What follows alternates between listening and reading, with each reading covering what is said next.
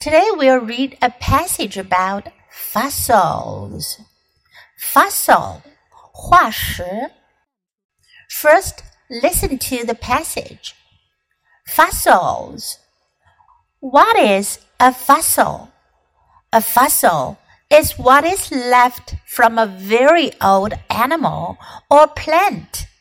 The word fossil means dug up. Fossils can be bones. They can also be shapes of bones or plants left in a rock. People dig up rocks.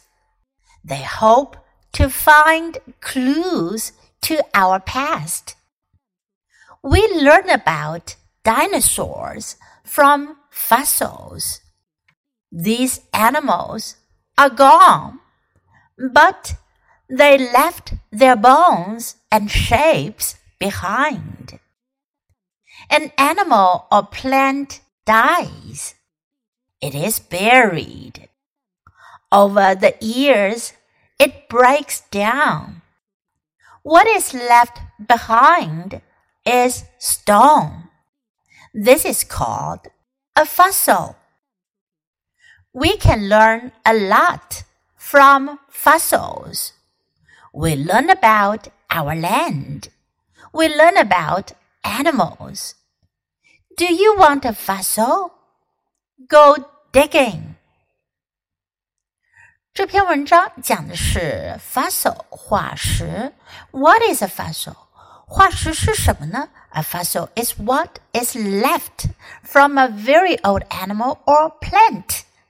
A very old animal 就是非常古老的动物，或者是 plant 植物留下的。What is left 留下的东西就变成了化石。The word fossil means dug up。这个词 fossil 这个词本身，它的意思呢就是 dug up。dug 是 dig 的过去分词，表示挖出来的，被挖出来的。dig up 表示从地里挖出、崛起，dug up 表示挖出来的。Fossils can be bones, bone 骨头。Fossils can be bones 化石可能是骨头。They can also be shapes of bones or plants left in a rock. 它们也可能是留在岩石中的骨头或者植物的形状。People dig up rocks dig up 挖挖掘。They hope to find clues to our past. Clue 线索。挖掘这些化石的人们呢，他们希望能够找到线索。什么线索呢？To our past，我们过去的线索。We learn about dinosaurs from fossils. Learn about 了解 we learn about dinosaurs. Dinosaur 恐龙 dinosaur 小朋友们都喜欢 dinosaurs. Children like dinosaurs. Do you like dinosaurs?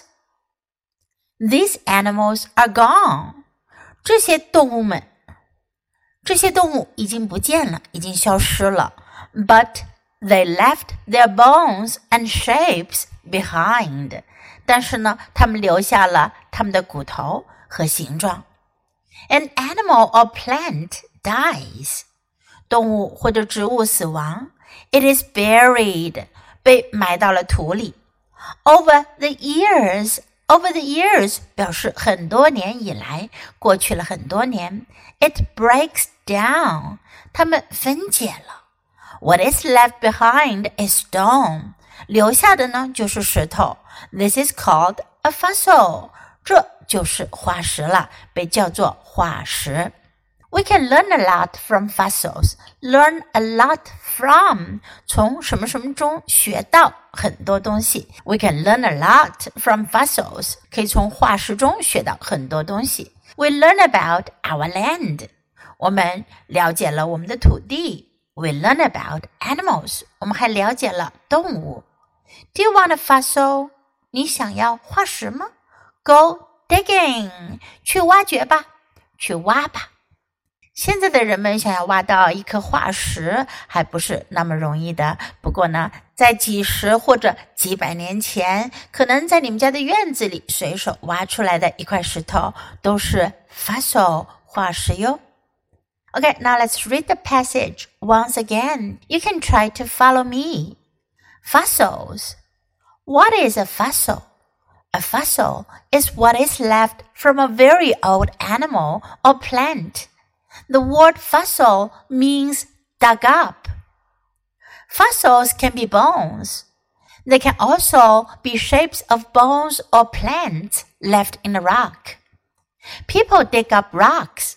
They hope to find clues to our past. We learn about dinosaurs from fossils.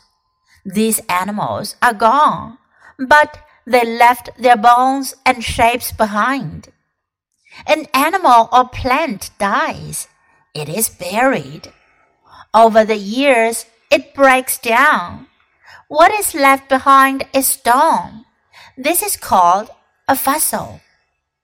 We can learn a lot from fossils. We learn about our land. We learn about animals. Do you want a fossil? Go digging. 今天的小短文你喜欢吗？英文短文是练习英语的绝佳材料。经常朗读、背诵小短文，你的英语语感和词汇量都会得到很大的提高哦。